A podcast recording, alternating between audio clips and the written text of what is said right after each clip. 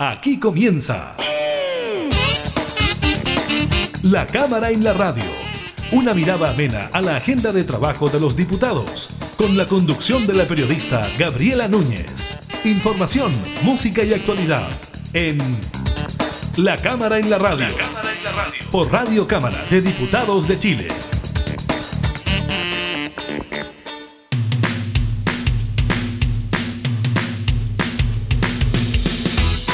Hola, ¿qué tal? ¿Cómo están? Bienvenidos a una nueva edición de la Cámara en la Radio. Estamos con ustedes informando sobre la actividad legislativa y por supuesto también sobre la situación del COVID-19. En esta oportunidad le contaremos sobre las comunas que avanzan y retroceden dentro de lo que es el plan paso a paso impulsado por el gobierno. Destacar lo que ocurrirá entonces con las comunas de Viña del Mar y Valparaíso. También estaremos conversando con el diputado por la Araucanía de Bópoli, Sebastián Álvarez, sobre el congelamiento de las relaciones de parlamentarios de su partido de la novena región con el gobierno a raíz del fallecimiento de este funcionario policial, de este carabinero en la zona. Ellos dicen eh, que es una voz desesperada, una acción desesperada para dar cuenta de la realidad de la Araucanía. También estaremos hablando del IMASEC para el mes de septiembre, que sigue entregando buenas noticias en materia económica y también le estaremos comentando sobre esta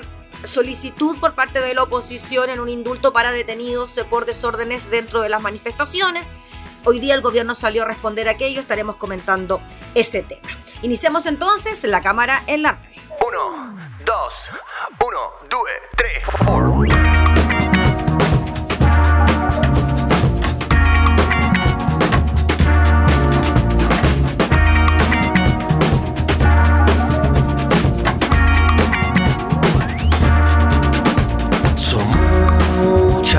Preguntas que no puedo responder.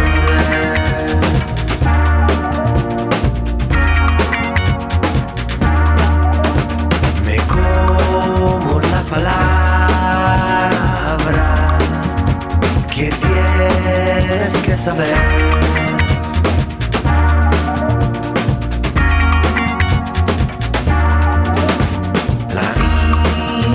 Del cielo, yo la tengo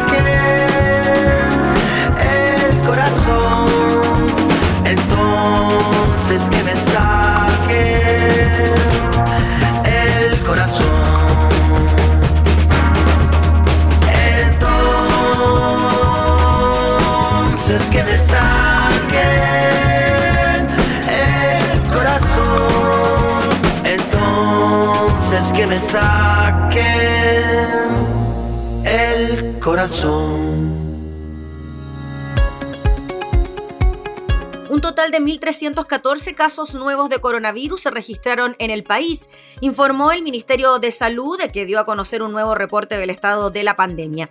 La región con el mayor número de nuevos contagios es la metropolitana, con 302, le siguen los lagos de Biobío y la Araucanía. Con esto, los casos acumulados hasta la fecha llegan a 513.188 a nivel nacional, de los cuales 9.074 son casos activos. El informe basado en los datos del Departamento de Estadísticas e Información de Salud de ACE también señala que 55 personas murieron en las últimas 24 horas tras haberse contagiado con el virus SARS-CoV-2. El número total de fallecidos en el país desde el inicio de la pandemia asciende a 14.302, casi un tercio de ellos mayores de 70 años. Actualmente hay 723 pacientes con COVID-19 internados en las UCI, 83 de los cuales se encuentran en estado crítico. También se encuentran 391 ventiladores mecánicos disponibles. Pero esta no fue la única información que se dio a conocer durante esta jornada en el reporte del Ministerio de Salud, porque la subsecretaria de Prevención del Delito, Catherine Martorell, anunció la modificación de restricciones para Valparaíso y Viña del Mar y seis comunas de la zona sur de la región metropolitana, las cuales a partir de este jueves 5 de noviembre a las 5 de la mañana pasarán a la fase 3 del plan paso a paso. Según informó la autoridad, se trata de Puente Alto, La Pintana, La Granja, Buin, San Ramón y San Miguel. Asimismo, indicó que la misma determinación se aplicará para Conchalí, ubicada en la zona norte de la región. En tanto, Cerrillos pasará de preparación a apertura inicial. A fase 3 también avanzan las comunas de Pozo Almonte en la región de Tarapacá, Tierra Amarilla, Vallenar y Copiapó en Atacama, Rengo y San Vicente en la región de O'Higgins y San José de la Mariquina en la región de Los Ríos. En tanto, las comunas que pasan de cuarentena a transición, es decir, de fase 1 a 2, son Pichidegua en la región de O'Higgins, Curanilagüe y Los Álamos en el Biobío y Frutillar y Fresia en los lagos. Asimismo, la subsecretaria Catherine Martorell informó sobre el levantamiento del cordón sanitario instalado en la región de Aysén. La subsecretaria anunció además sobre el cambio de horario del toque de queda a nivel nacional, el cual será retrasado desde las 23 horas a las 0 horas a partir de este jueves 5 de noviembre manteniendo su cierre a las 5 de la mañana. Quisiera recordar que existen excepciones que están relacionadas, dijo la subsecretaria, con los indicadores de salud. Es por eso que el toque de queda en la región de Magallanes y en particular en las comunas de Porvenir, Natales y Punta Arenas se mantiene desde las 20 horas hasta las 5 de la mañana. Asimismo sostuvo que también se establece un nuevo horario de toque de queda en la comuna de Puerto Montt, donde se adelanta a las 20 horas hasta las 5 de la mañana. Martorell añadió además que las cuarentenas deben respetarse, es por eso que nos hemos permitido avanzar en este plan paso a paso, por lo que indicó que debido a la necesidad de disminuir los desplazamientos en las comunas en cuarentena, habrá cambios en la fiscalización de los permisos únicos colectivos. A partir de este próximo lunes 9 de noviembre, dijo la subsecretaria a las 5 de la mañana, a todas aquellas empresas esenciales que tienen permisos únicos colectivos, no aquellos que puedan funcionar con credencial, se les va a exigir en la fiscalización que porten sus contratos de trabajo. En ese contexto expresó, por lo tanto, le damos, dijo, una semana de anticipación para que se preparen y todos los trabajadores de empresas esenciales, sin importar si están dentro del horario de toque de queda o en el horario diurno, deben siempre portar su contrato de trabajo porque eso va a ser fiscalizado en conjunto con su carnet de identidad y su permiso único colectivo.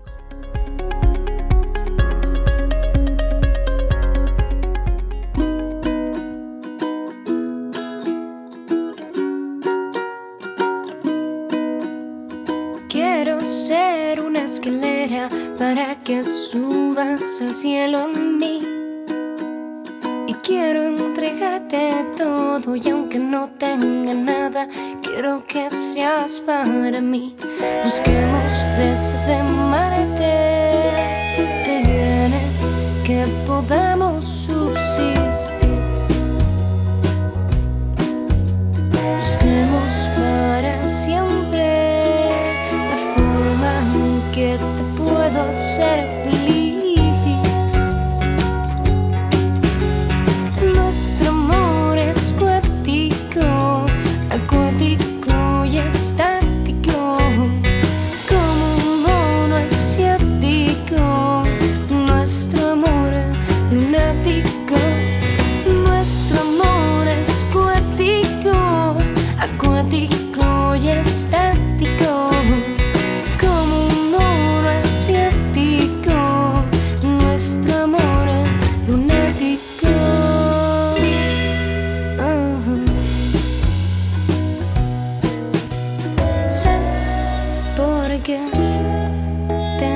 encontré tan lejos de casa.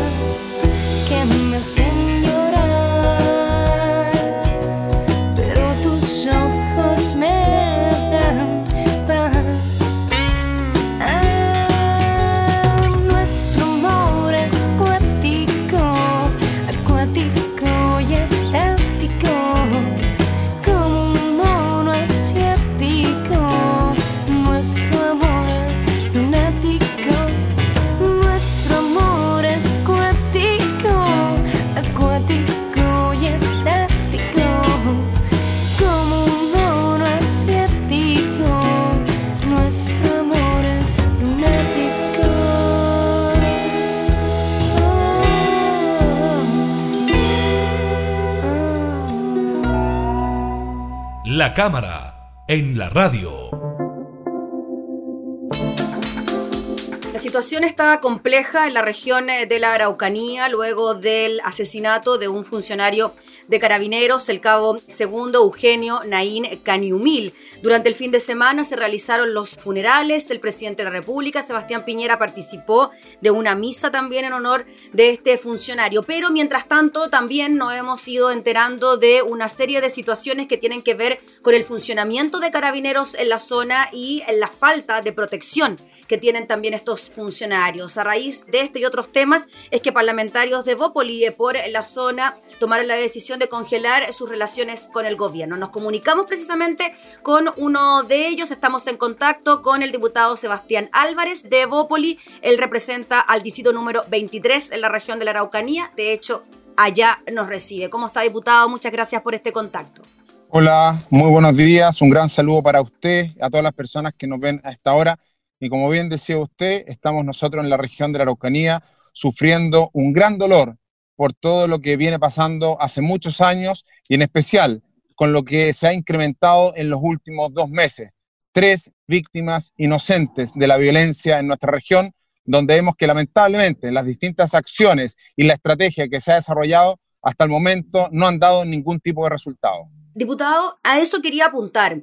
Después de tantos años que hemos visto este tipo de acontecimientos en la región de la Araucanía y que durante estas últimas semanas hemos visto un recrudecimiento con la muerte de trabajadores forestales, con la muerte, asesinato de un carabinero. ¿Por qué cree usted que no se va todavía al origen de este asunto y no se puede detener este tipo de violencia que ya no solamente hablamos de la quema de un predio o de amedrentamiento, sino que estamos hablando ya directamente de asesinar, de matar a personas? Bueno, mire, aquí es importante decirlo de esta manera.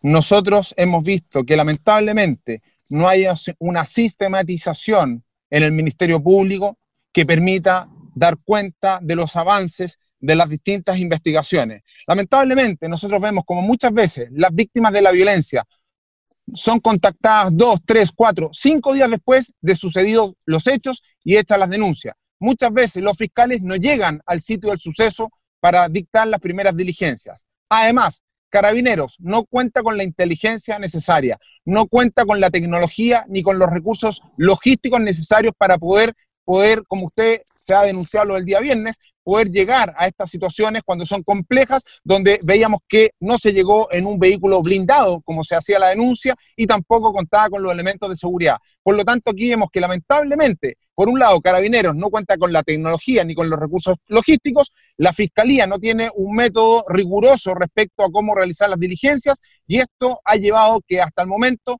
no tengamos responsables ante la justicia por los tres últimos asesinatos que se han dado en nuestra región. Por lo tanto, nosotros lo que estamos pidiendo, y hay que decirlo de buena manera, nosotros esto lo venimos solicitando ya desde que parte del gobierno del presidente Sebastián Piñera. Hemos sido muy claros en solicitar que nosotros queremos un ministro delegado, un ministro en terreno, un ministro 24/7 que pueda coordinar una mesa permanente semanal de trabajo por avanzar en estos requerimientos. Lamentablemente, hasta el momento hemos tenido muchas reuniones, se nos han pedido sugerencias, nosotros hemos entregado estas sugerencias y otras más y lamentablemente hasta la fecha no hemos tenido respuesta a nuestras solicitudes. Por eso es que tuvimos que llegar a una situación que nunca, hay que decirlo, nunca nos habría gustado establecer un congelamiento con las relaciones porque hemos sido como bancada regional de la Araucanía, con el senador Cas y el diputado Molina y quien le habla, el diputado Álvarez, hemos sido muy leales al gobierno del presidente Sebastián Piñera. Sin embargo, la magnitud del problema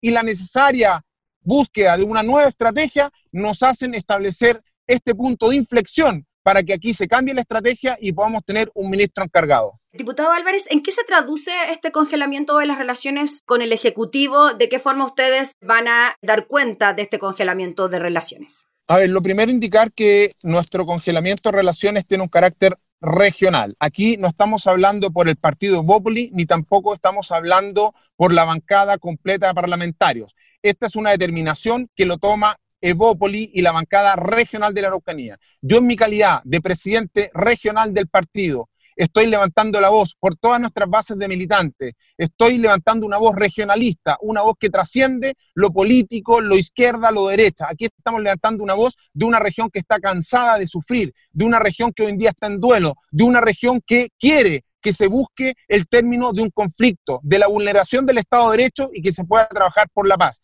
¿Cómo se va a concretar nuestro congelamiento? No participaremos de ninguna convocatoria, reunión de coordinación, ni tanto con el gobierno regional, ni tampoco con el nivel central. De esa manera, nosotros vamos a establecer un término de relaciones hasta que podamos tener una respuesta concreta a nuestra solicitud.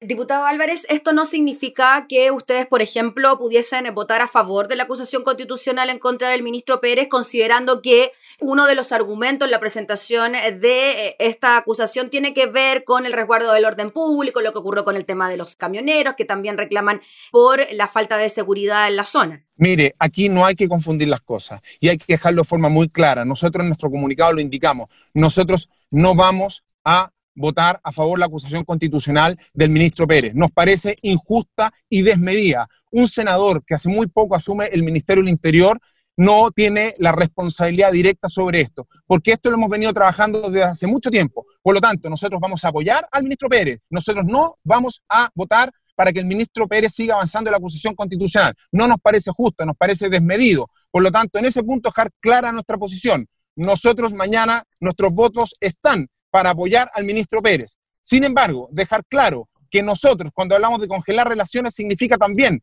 que los parlamentarios de la región de la Araucanía, en lo que son las votaciones, votaremos por lo que son nuestras convicciones personales en los distintos proyectos de ley que estén vinculados al Ejecutivo. A, aquellos proyectos de ley que se vinculen directamente con nuestras convicciones personales, los votaremos a favor, y aquellos proyectos de ley que no se vinculen con nuestras convicciones personales, bueno, de lo contrario los votaremos en contra. Pero desde esa mirada no tendremos asimilada de bloque en el caso puntual de lo que es la bancada de la región de la Araucanía. Y eso hay que dejarlo de forma muy clara. Esta es una voz, una voz desesperada de la región de la Araucanía de Chile para ser escuchados en el nivel central y que pueda ser acogida nuestra solicitud de un ministro encargado para que de una vez por todas nosotros podamos avanzar en restablecer el Estado de Derecho en nuestra región. Diputado, en cuanto a eso le quería preguntar, la figura de este ministro encargado, ministro delegado para la región de la Araucanía. En otras oportunidades hemos tenido delegados presidenciales que se han ido encargando de temas regionales, por ejemplo, lo que ocurre en la Araucanía. ¿Sería distinta entonces esta figura? ¿Tendría mayores atribuciones a la hora de tomar ciertas decisiones? Porque hablando con otros parlamentarios también de la zona, muchos coinciden en que el diagnóstico ya está hecho, que falta de mesa, que ya mesas de trabajo están de más, que ya lo que se tienen que buscar son soluciones y no más análisis. Eso es lo que se pide con este ministro delegado que tome decisiones y que finalmente entregue soluciones a los problemas.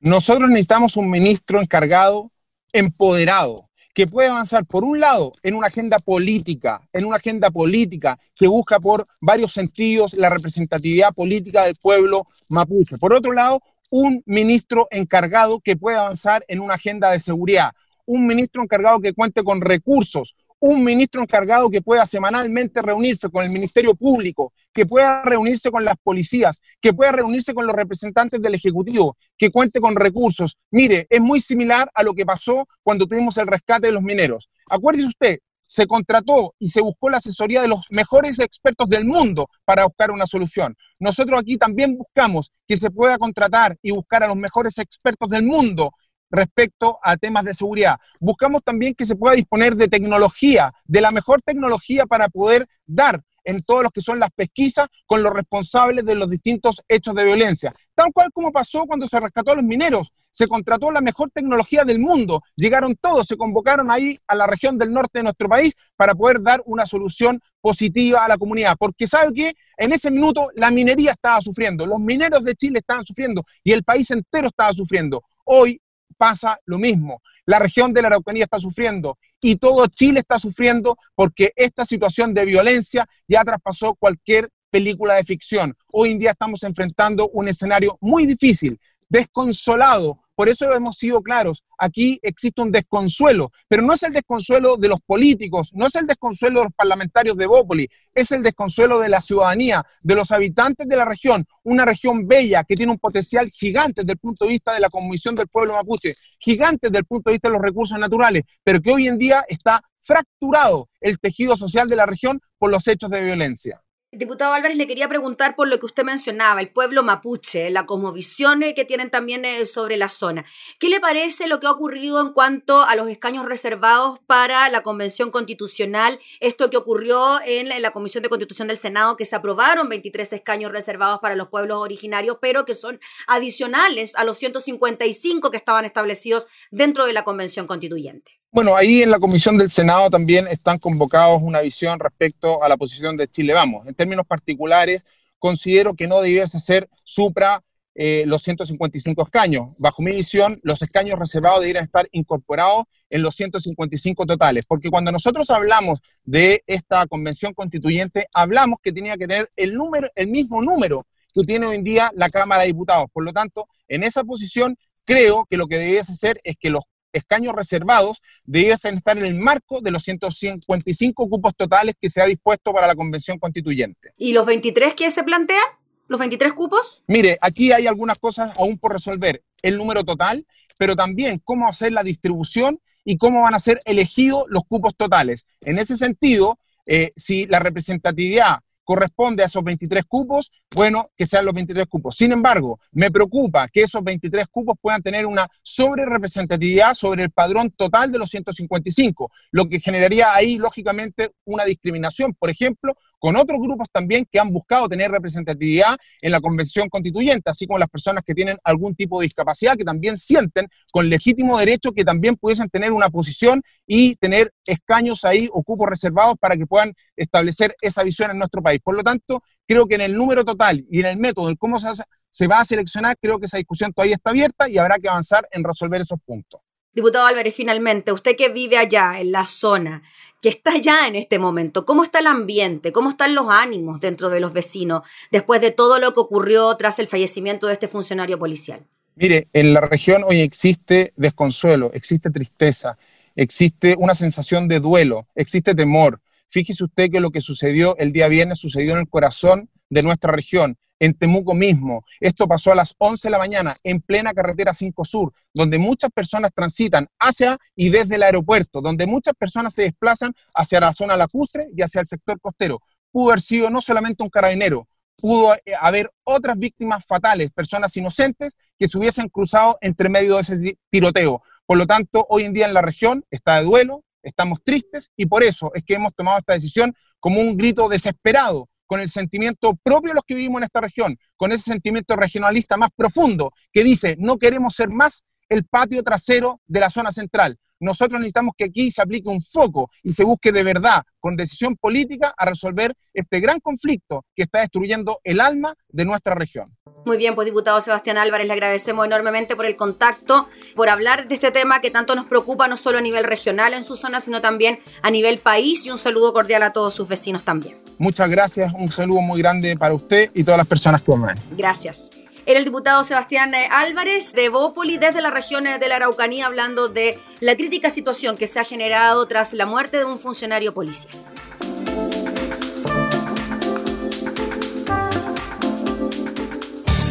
Información parlamentaria, entrevistas, música y actualidad. Todo esto y mucho más en La Cámara en la Radio. La Cámara y la Radio. Con la conducción de la periodista Gabriela Núñez.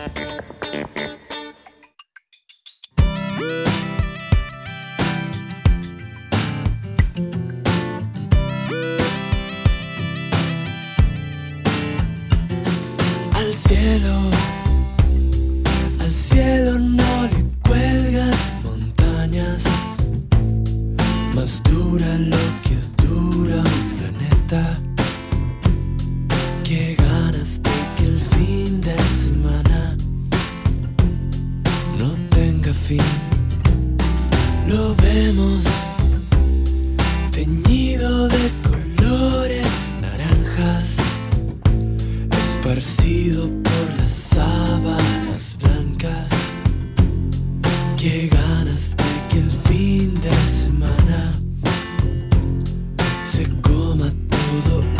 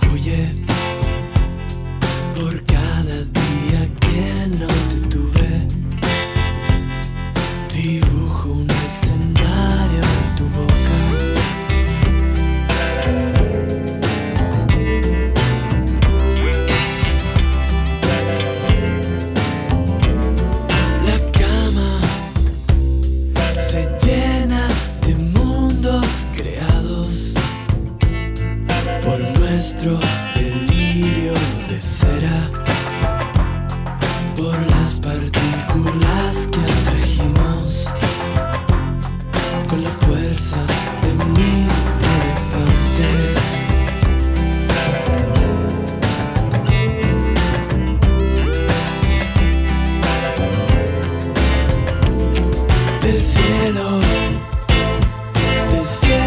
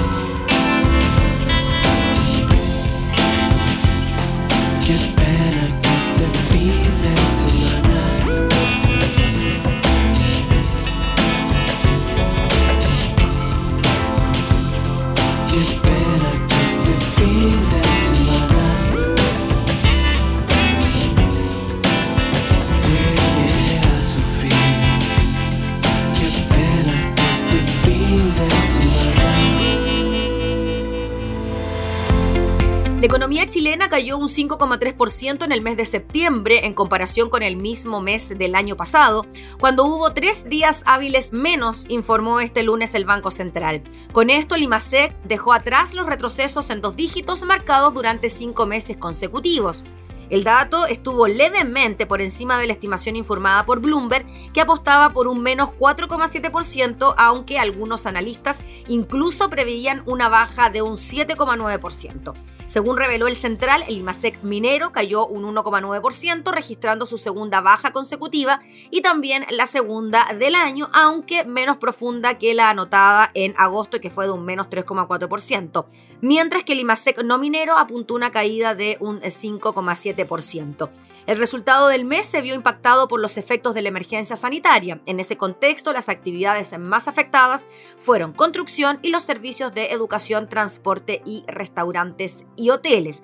Dicho eso, agregó que compensó parcialmente este resultado el crecimiento del comercio, la industria manufacturera y en menor medida los servicios empresariales.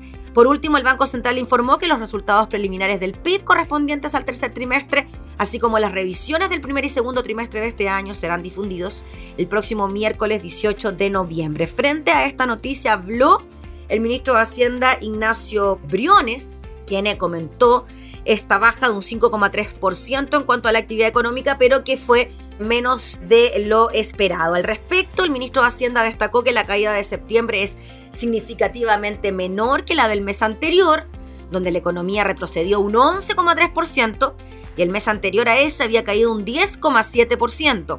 Siempre lo dijimos, el tercer trimestre íbamos a seguir observando caídas, pero menores que las del segundo trimestre, acotó, añadiendo que con todo, esta es una señal que va en la dirección correcta, hay que mirarla con cautela, pero va en la dirección correcta.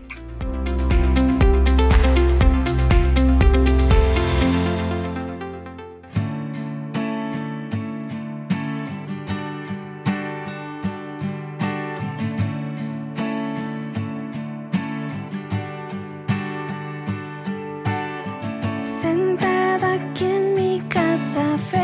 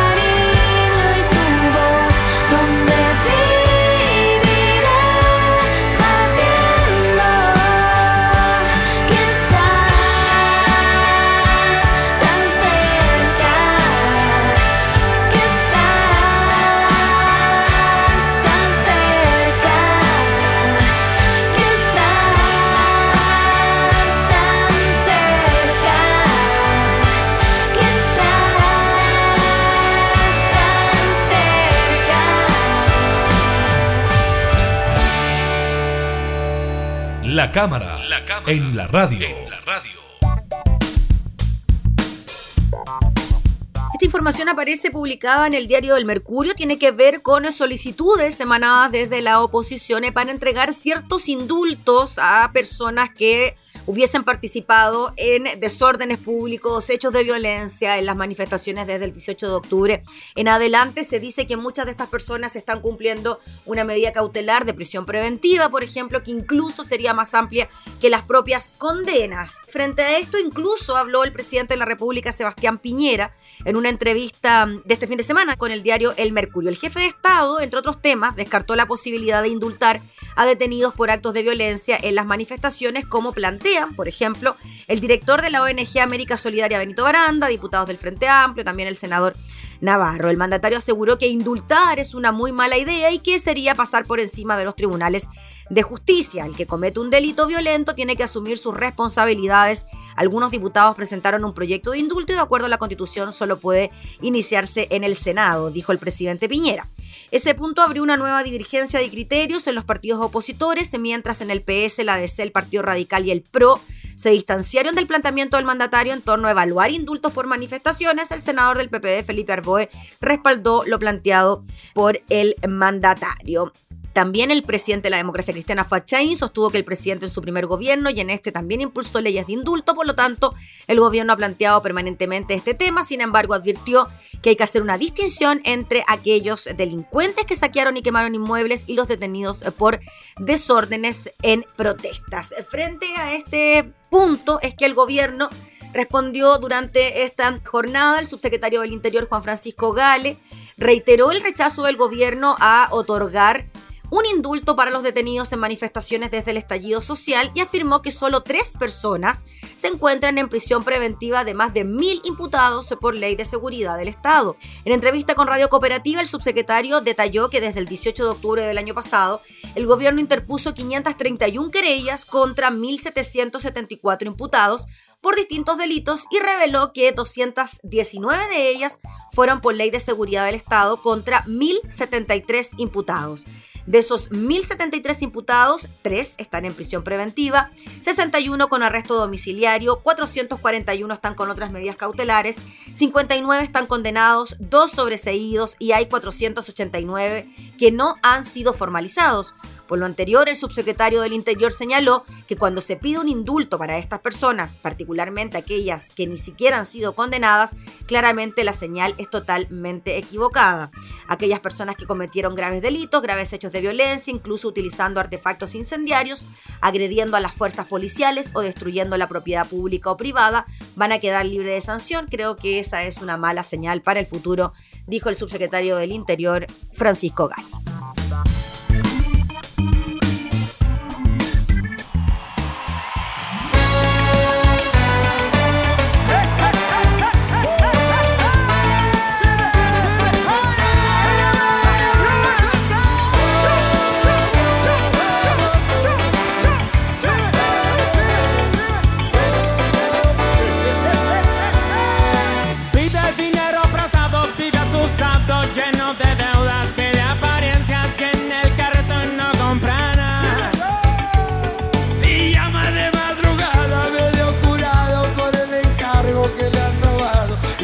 Gay. que se fundó, se endeudó,